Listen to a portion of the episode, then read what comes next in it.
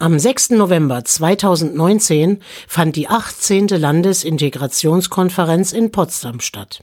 Unter dem Titel Die Zuwanderung, über die keiner redet, widmete sich die Konferenz schwerpunktmäßig dem Personenkreis, der aus EU-Mitgliedstaaten zugewandert ist.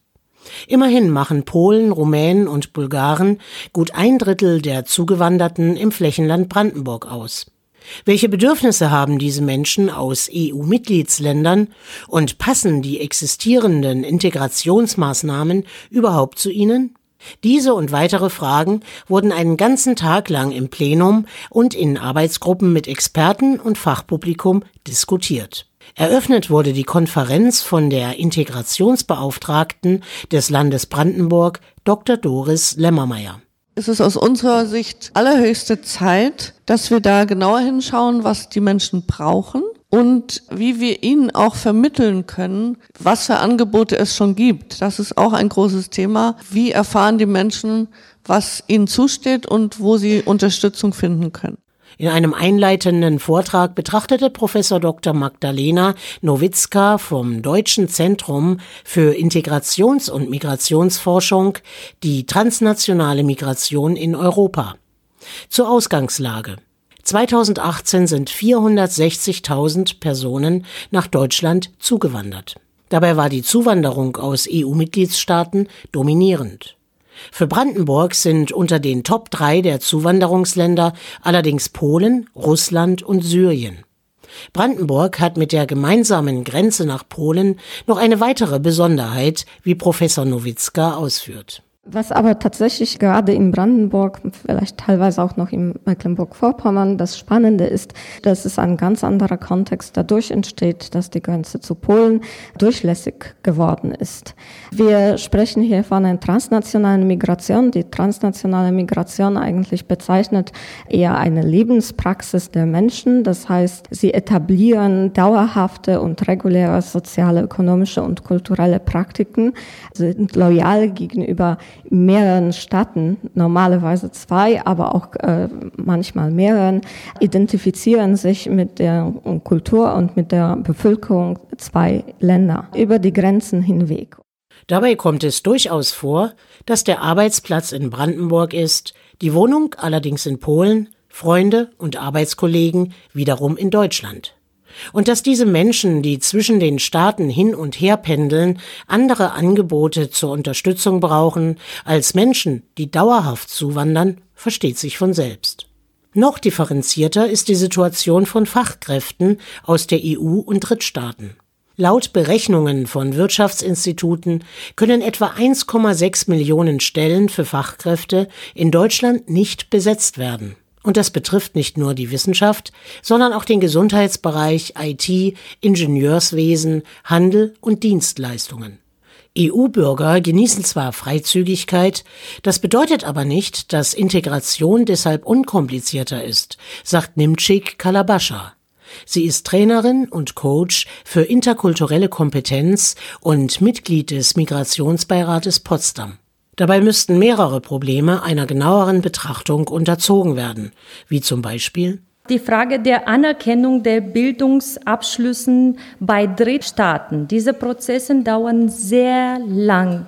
Oft werden von den äh, bereits hier lebenden Ausländer und Ausländerinnen die Abschlüsse nicht anerkannt und somit der Zugang zum Arbeitsmarkt entsprechend der Berufsqualifikation nicht gewährleistet. Hier sehen wir definitiv ungenutztes Potenzial.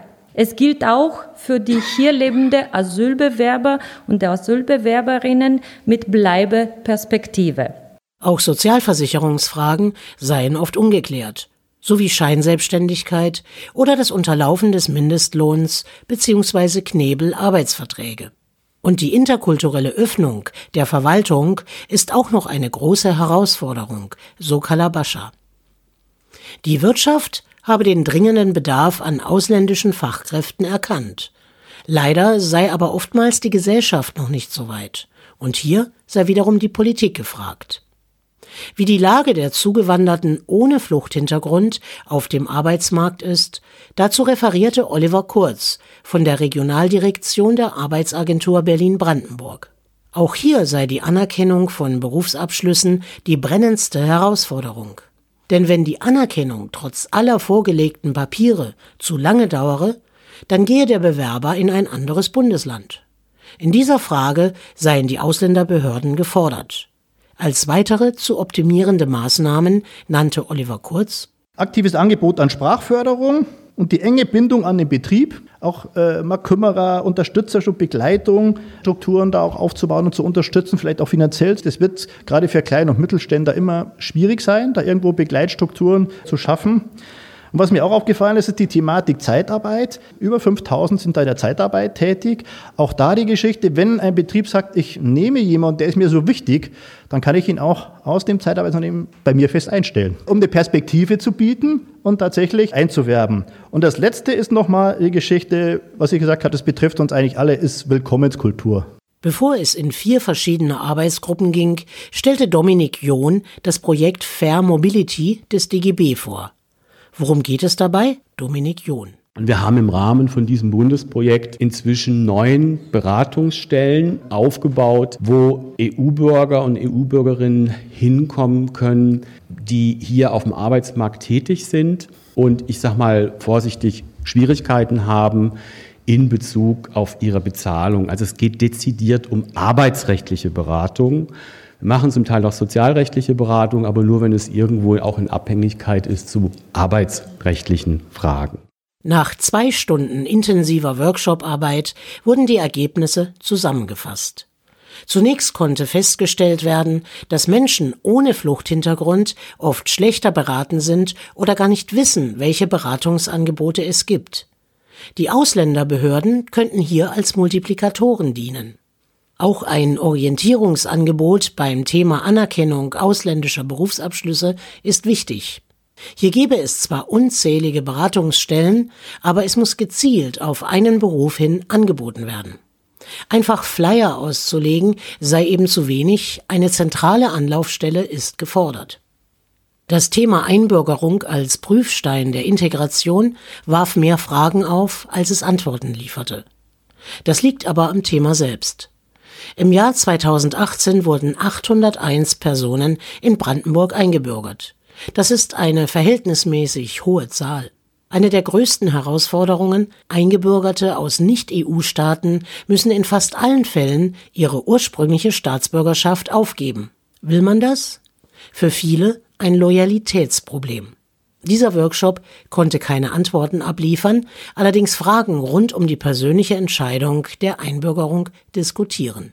Und viertens, wie sind Einwanderer selbst organisiert? Hier ist das Internet die Instanz Nummer eins, wenn es darum geht, sich zu vernetzen und auszutauschen.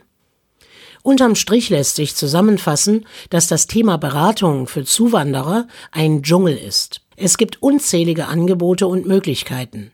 Die richtige herauszufinden, wenn man der Sprache nicht mächtig ist und sich vielleicht zuerst um Arbeit, Wohnen und Schule für die Kinder kümmern muss, ist eine Herkulesaufgabe. Bestehende Angebote zu kanalisieren, den Menschen vor allem aufzuzeigen, dass es Beratungsstellen auch in ihrer Sprache gibt, das konnte man als eine der Kernforderungen dieser Integrationskonferenz mitnehmen. Insofern sollte die Zuwanderung, über die keiner redet, zum integralen Bestandteil der Willkommenskultur werden. Und es sollte nicht nur geredet, sondern auch gehandelt werden, damit sich Menschen, die nach Deutschland kommen, hier auch wohl und vielleicht irgendwann zu Hause fühlen.